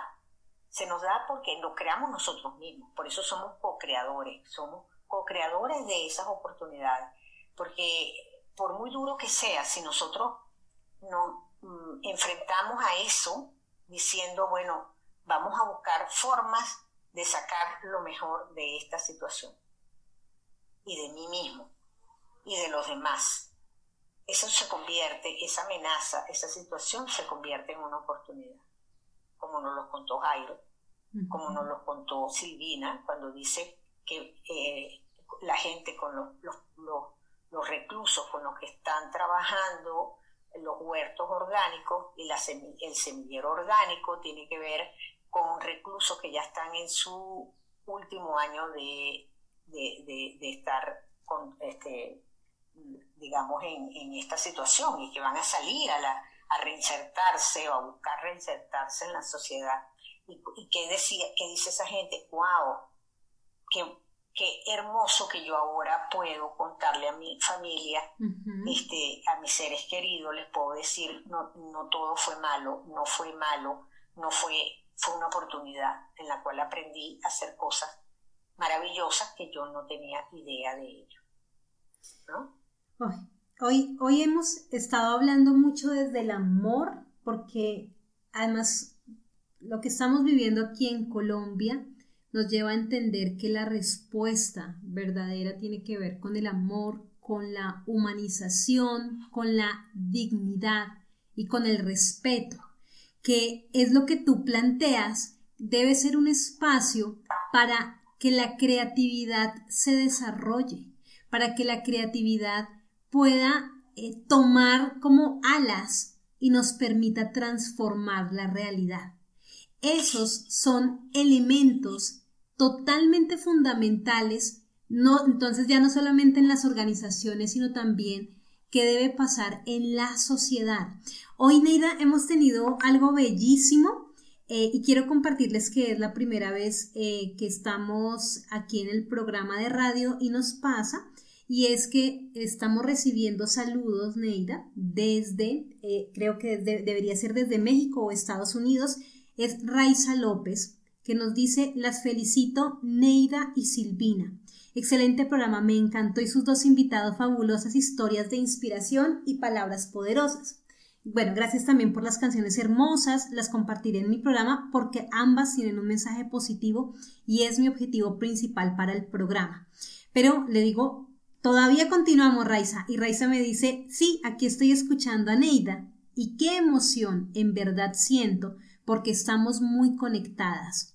Justo mi próxima conferencia está basada en algo muy semejante a lo que ella nos está compartiendo maravilloso y cómo nuestras almas buscan relacionarnos con otras almas semejantes. Gracias y bendiciones. Y me dice eh, Raiza que ella se encuentra en Miami y su programa también se transmite por esta emisora que es Saber que se puede. Mm, ya, saber que se puede, sí señor. He oído algo de ella. Raiza, López, ¿no? Sí, así es. Raiza López, ok. Muy bien, sí, este, para todas las oyentes y bueno, gracias Raiza, porque yo creo que es necesario que cada vez nos acerquemos más, todas las personas que estamos de alguna forma buscando eh, transformar cosas, transformarlo con, no nada más con las experiencias este, mm, particulares de uno, sino también con las experiencias que uno puede ir sistémicamente conjugando, eh, integrando, eh, buscando que, dando la oportunidad de que se expresen, ¿no? Porque uno como que ve, cuando, cuando uno ve que la realidad es tan variable tan compleja, como que no se puede circunscribir a un solo aspecto, porque antes, yo digo antes, porque hace como hace unos años atrás, uno podía pensar, bueno, si me busco un terapeuta, ese terapeuta me va a ayudar y me va a resolver y lo voy a resolver con esa persona muchos de los problemas que tengo. Este, uno dice después también en las empresas, bueno, si uno busca un consultor, un buen consultor, ese consultor me va a ayudar, nos va a ayudar y vamos a poder resolver este, el que está enfermo de su salud orgánica, de su salud eh, física, pues en un momento determinado dice, bueno, si busco, consulto un buen especialista, ese especialista me va a ayudar y me va a poder, voy a poder sanarme o curarme de esto. Y así cada cosa, ¿no? Y cada cosa de esa, cada aspecto de eso está interconectado por una palabra que es clave, que tiene que ver con conciencia.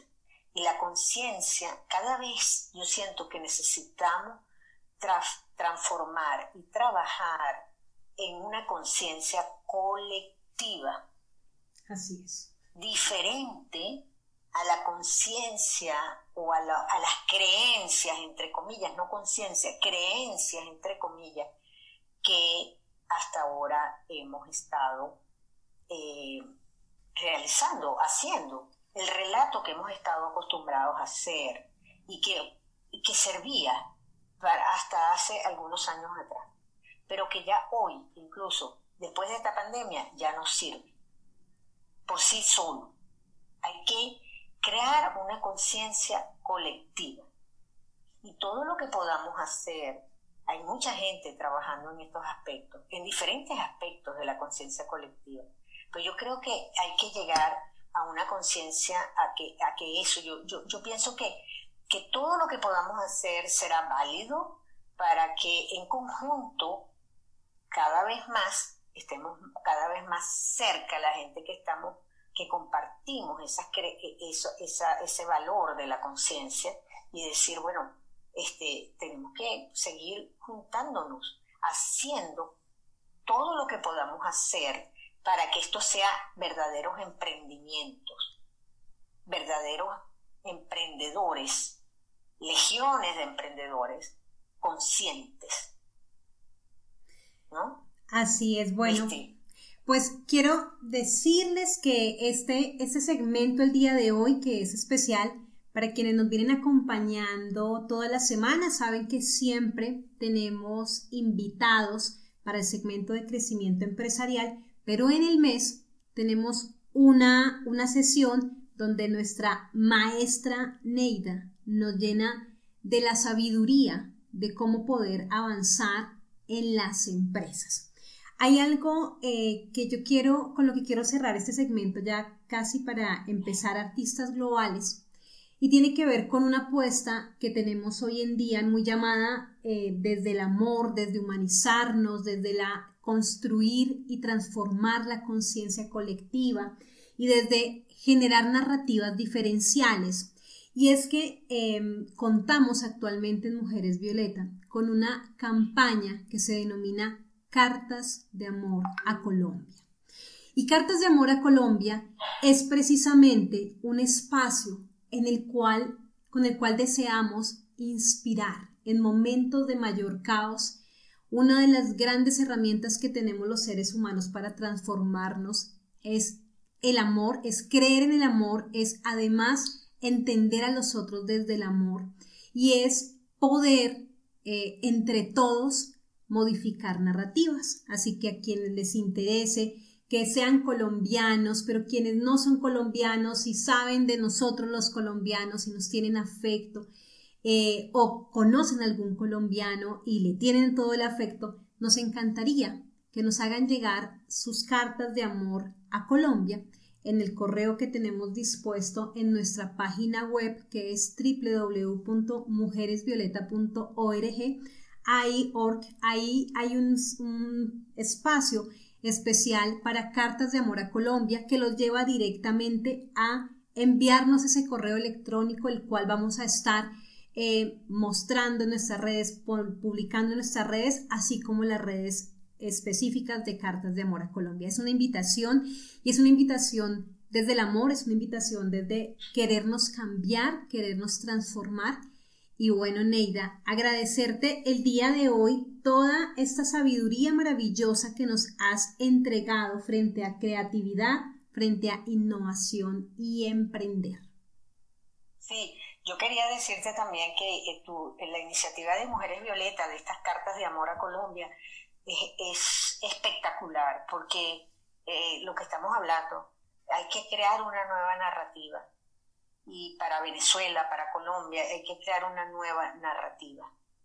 Ya basta de la narrativa del, del, narcotráfico, de la narrativa de, la, de los excesos de poder, ya basta de la narrativa de la, del terrorismo, de la guerrilla, de, de, de todos esos aspectos que ya son hartos conocidos, pero que hay que crear una narrativa diferente con esa realidad que ha creado una serie de amenazas y de situaciones muy difíciles para los humanos que hemos habitado en ellas y que y todos, todos los humanos como tal y, y, hacer eh, de esa oportunidad de esas amenazas oportunidades de con una narrativa diferente. Entonces me encanta tu idea me encanta tu esa iniciativa de mujeres violetas Muchísimas que contarán con una carta mía. Ah, pues ser maravilloso. Neida, ¿por qué Pueblo Blanco de Serrat, que si mi mami está escuchando en este momento, va a morir porque ella, siempre hemos dicho, morir nos referimos como a que le va a encantar, eh, eh, porque le encanta Serrat, ese es su amor platónico, así que, ¿por qué Pueblo Blanco, Neida? ¿Por qué Pueblo Blanco? Pueblo Blanco habla de los pueblos nevados, de los pueblos digamos, de lo que aquí se ha llamado la España, la España vaciada, ¿no? Que son los pueblos que están incluso hoy en día, pues, con muy pocos habitantes y que están buscando formas porque están muriendo, entre comillas, ¿no? Pero que son esos pueblos donde lo que decíamos, donde está, donde, donde podemos mamar, donde podemos chupar, donde podemos vivenciar lo que tiene que ver con el amor lo que tiene que ver con el, la entrega a, los seres vivos, ¿no? a los otros humanos, a los seres vivos en general, a la naturaleza. Bueno. por eso me gustó mucho este pueblo blanco, no tiene que ver directamente con algo, sino con esa belleza de lo simple. ¿no? Vamos de lo simple y del amor. Vamos entonces a escuchar un minutito de Pueblo Blanco porque ya está nuestro último invitado conectado con nosotras.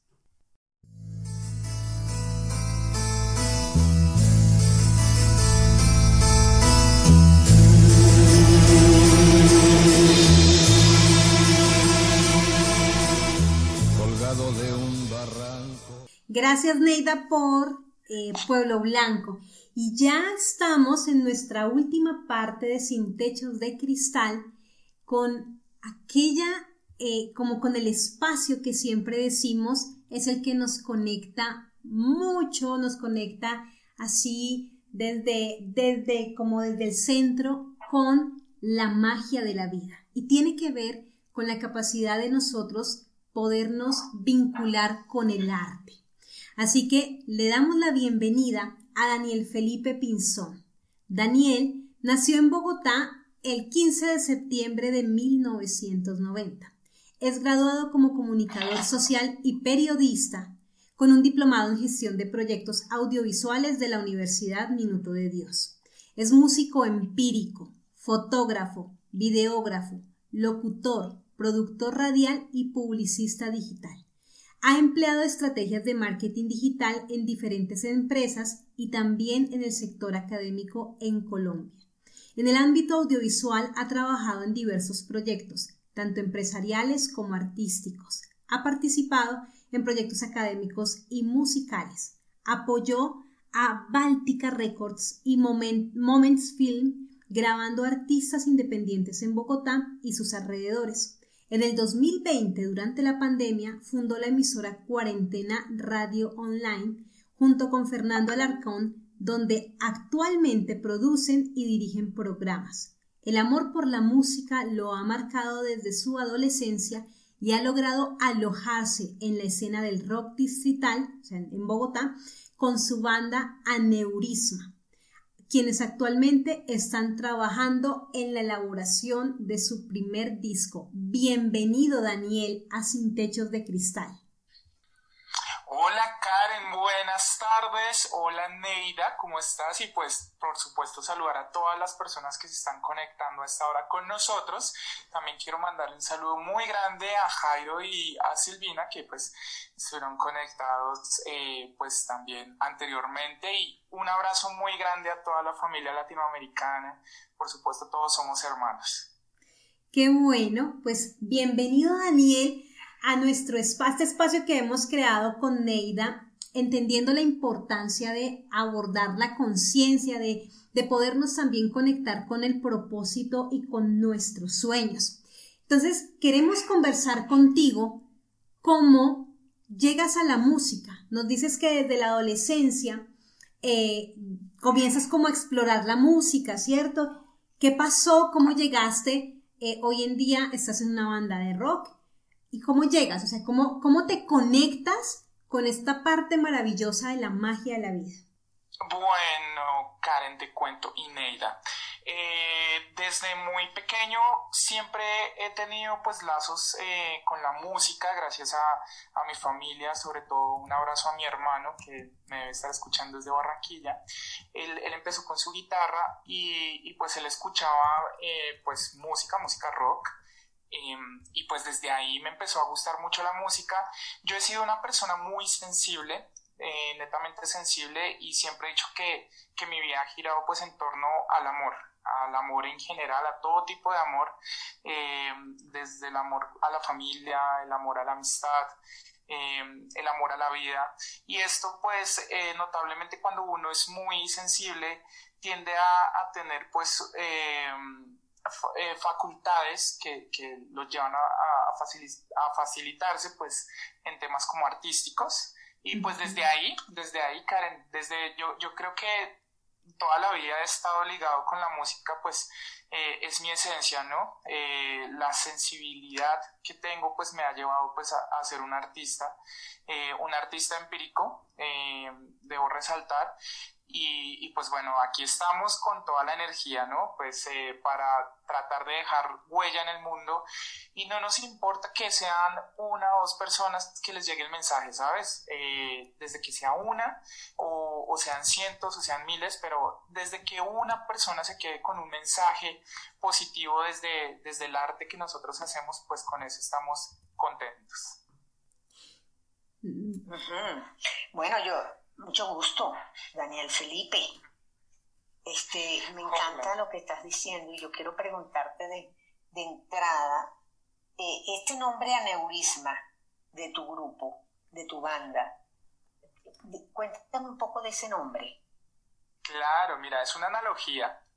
Eh, tú sabes que el aneurisma es una arteria o es una venita que se tapa y pues posteriormente se estalla. Entonces nosotros eh, decidimos adoptar este nombre porque nosotros llenamos de música, pero reventamos con energía, con alegría. De eso se trata básicamente la analogía. Eh, también pues nos encantaba o nos encanta una banda que se llama Nirvana, muy conocida en los años 90, eh, que pues eh, generó toda una moda grunge en esa época y pues tiene una, una canción que se llama Aneurism y pues traducida a aneurisma, pues también tiene que ver mucho con ello, pero pues lo adoptamos más con la analogía. Nos encanta pues eh, que la gente se sienta contenta con nuestra música y sobre todo pues llenarlos de buena energía, Neida. Ah, qué bien, ¿eh? Qué interesante, porque claro, cuando leí aneurisma, dije, eh, a lo mejor lo escribimos mal, o sea, porque lo estaba relacionando con la vena exclusivamente, pero eh, lo, de la analogía es interesantísimo, me gusta. Eso de llenar de música y luego reventar de, de alegría y de luz. Así es, pues es que la idea es, siempre el arte te transmite, siempre te va a dejar un una enseñanza, ¿no? Desde cualquier tipo de arte, desde el visual, desde el musical, eh, desde, eh, inclusive, pues obviamente desde la arquitectura, todo te deja un mensaje. Pues la idea de siempre nosotros como artistas es, es eh, expresar todos esos sentimientos que tal vez no podemos decirlos de otra forma, sino pues tenemos el arte, entonces utilicemos el arte como un medio de comunicación eficaz para llegarle pues a todas esas personas que, que nos escuchan, ¿no? Y pues qué mejor que utilizar la música, esa persona que de pronto se siente triste y escucha una canción y se siente ya después motivada o, o, ser una voz de aliento o en estos momentos eh, por los que está pasando Colombia y, pues le, mando un saludo a todas las personas, eh, a todos los, los protestantes eh, mi voz de, de, aliento a ellos. Eh, mira, la música eh, siempre ha jugado un papel fundamental. Mm, desde el rock también lo hemos visto pues en todos los escenarios en cuanto a América Latina pues también en las personas que me están escuchando a esta hora desde México saben pues la trascendencia que ha tenido pues el rock por ejemplo el festival de Avándaro allá en los, en los 70 en México, que pues la gente no, no creía que la juventud tuviera tanta fuerza y pues precisamente fue un evento de rock, eh, un, evento artístico que siempre termina reuniendo a las, a las masas por un bien en, por un bien en común o, o, más bien por un fin en común. Y me gusta mucho lo que tú decías ahorita sobre conciencia colectiva y yo creo que desde el arte podemos generar una conciencia colectiva pues muy acertada y muy adecuada y pues eh, siempre en pro pues de un mundo mejor, ¿no? Aquí, sí. Aquí, Dani, yo quiero preguntarte algo porque tú nos comienzas eh, comentando, compartiendo que eres un hombre muy amoroso, ¿sí? Eh, entonces, la pregunta es, este, como este sentimiento amoroso, también se transmite en las letras que ustedes componen o como a veces entendemos que el rock es más pesado, pero yo personalmente amo a Lenny Kravitz que hace rock y él sí tiene canciones también de amor en rock, ¿sí? Eh, se me viene como a la cabeza en este momento eh, Lenny Kravitz y es preguntarte si el amor también hace parte de la como de, de la inspiración para que ustedes escriban sus canciones o cuáles son esos sentimientos con los cuales se conectan para crear canciones. Mira, eh, sí, siempre nos, o sea, el amor siempre va a ser el eje fundamental. Yo creo que eh, el amor visto desde todos los puntos, ¿sí? Eh, el amor al pueblo, eh, el amor por el prójimo, el amor por tu familia, el amor por tu ciudad. Entonces esto te, te, lleva a tener unos, unas sensaciones y unos sentimientos que buscas expresarlos mediante las, las letras, ¿no?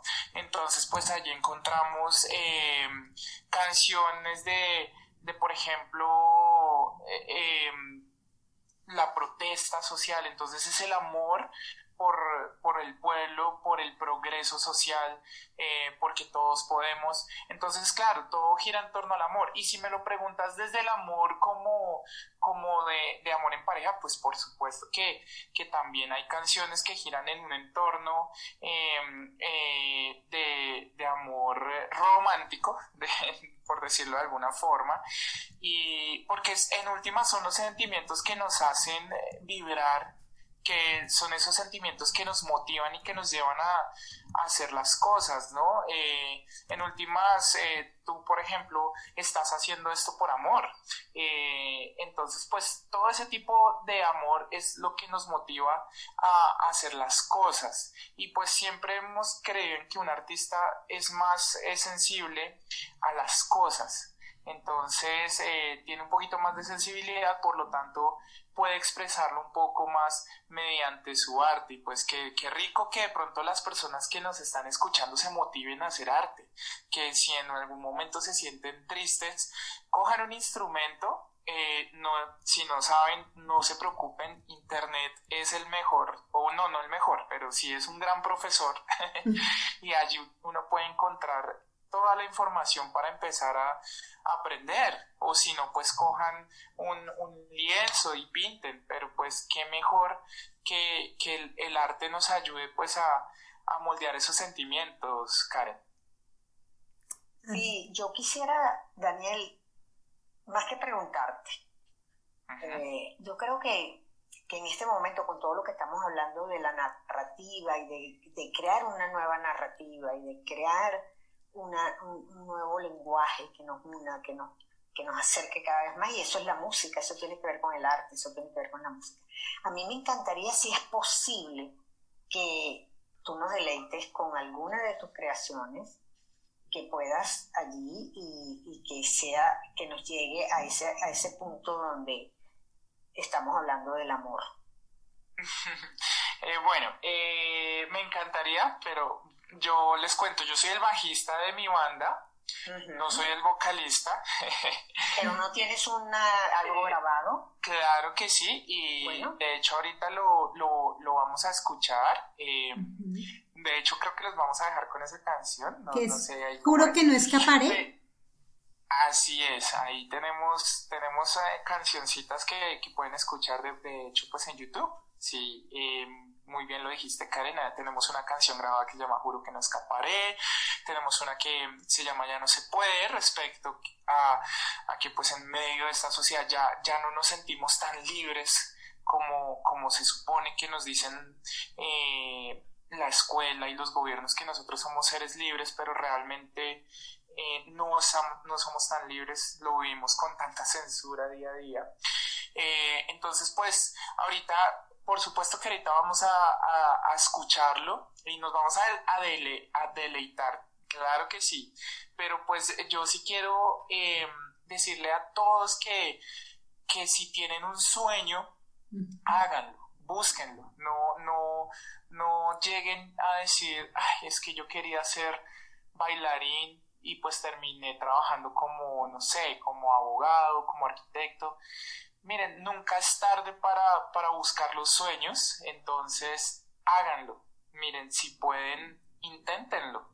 ¿Por qué no? Eh, listo, usted ya tiene una profesión, pero eh, métase y busque un curso de actuación y si no, si no quiere estudiarlo, pues empiece a, buscar, eh, a, a, practicarlo por, por internet. Hay mucha información, lo mismo para hacer música, para hacer fotografía yo creo que, eh, mira que nosotros a veces nos frenamos y nos, nos ponemos nosotros mismos los, los obstáculos, que pues eh, un saludo para Silvina que de Argentina que dijo que los obstáculos se vuelven en oportunidades. Y así es, los obstáculos se vuelven en oportunidades, entonces eh, nada de obstáculos, sigan soñando, pero más que soñar es cumplir esos sueños, entonces ese, ese es un llamado pues muy bonito que, que espero que, que, nos quede a todos, ¿no? muchas gracias. Qué lindo. Me encanta. Así es. Daniel, por, esta vamos a hacer como la, la, última pregunta, va a ser esta porque queremos escuchar completa tu canción. Y tú hablaste de algo que me encanta y es los sueños. ¿Cuál es tu sueño o cuál es el sueño más grande que tiene Aneurisma eh, que ha tenido desde que nació? Mira, yo siento que los sueños a lo largo de la vida se van transformando. Entonces, cuando tú eres adolescente, cuando tú eres em, un poco más joven y empiezas a descubrir el mundo, quieres llegar a ser una persona eh, normalmente famosa o, quieres llegar a tener mucho éxito y que todo el mundo te conozca. Pero a medida que va pasando el tiempo te das dando cuenta no que, que, ese sueño no sea posible, porque todo es posible, sino que en últimas el por qué el por qué quieres alcanzar ese, como ese objetivo. Entonces, eh, los sueños se van transformando y en este momento nuestro sueño más grande es dejarle un mensaje a la gente, ¿sabes? Y ese lo hemos logrado. De hecho, ahí tengo amigos que ahorita tocan guitarra que no sabían nada de música con 38 años y, pues eh, cuando escucharon Aneurisma y nos conocimos, ya ahorita están tocando guitarra porque, porque, porque se motivaron. Entonces mira que esos son los sueños y los sueños se están haciendo realidad. Vivimos el día a día, no queremos eh, vivir tan lejos, no queremos pensar en un, en un futuro, o sea, no queremos eh, llegar hasta tan allá, pero tampoco nos queremos atormentar con un pasado, sino vivir el hoy, ¿no? Entonces el sueño que tenemos hoy es dejarle un mensaje a la gente, que la gente se motive con nosotros, ¿sabes? Ese es, es, ese es como lo, lo, lo más bonito y es el sueño más grande realmente. Qué lindo. O sea, es, es, es, esta explosión, entonces yo le sumaría no solamente de alegría, sino de inspiración. Cuéntanos, Daniel, dónde los podemos seguir a ustedes en redes sociales, cómo podemos contactarnos tanto con tu banda como contigo, porque además eres un chico, eh, perdón, dije David, Ay, perdón. Un saludo entonces a mi hermano que se llama David. Ah. es que tengo, es que, ¿sabes qué me pasó con tu nombre? Aquí les, les comparto y excúsame. Mi primo se llama Daniel Felipe y yo no había encontrado otro ah, Daniel Felipe.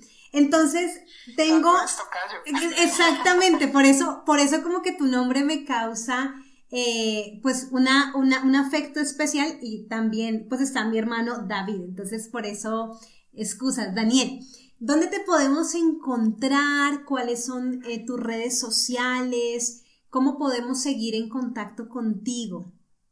Vale, perfecto. Miren, si quieren escuchar y tener una energía, una explosión de energía chévere, bonita, nos pueden encontrar en YouTube como Aneurisma, pero ojo, Aneurisma con Y y Z. Aneurisma así escrito con Y y Z. También tal cual en Facebook, aneurisma con Y y Z, y en Instagram como arroba aneurisma. Así nos pueden encontrar. Eh, también eh, le mando un saludito a todos los oyentes y espectadores de Cuarentena Radio Online, que es un proyecto también que, tenemos, que nos eh, estamos enlazados a esta hora con, pues, con ellos y pues también se pueden conectar al Facebook como Cuarentena Radio Online.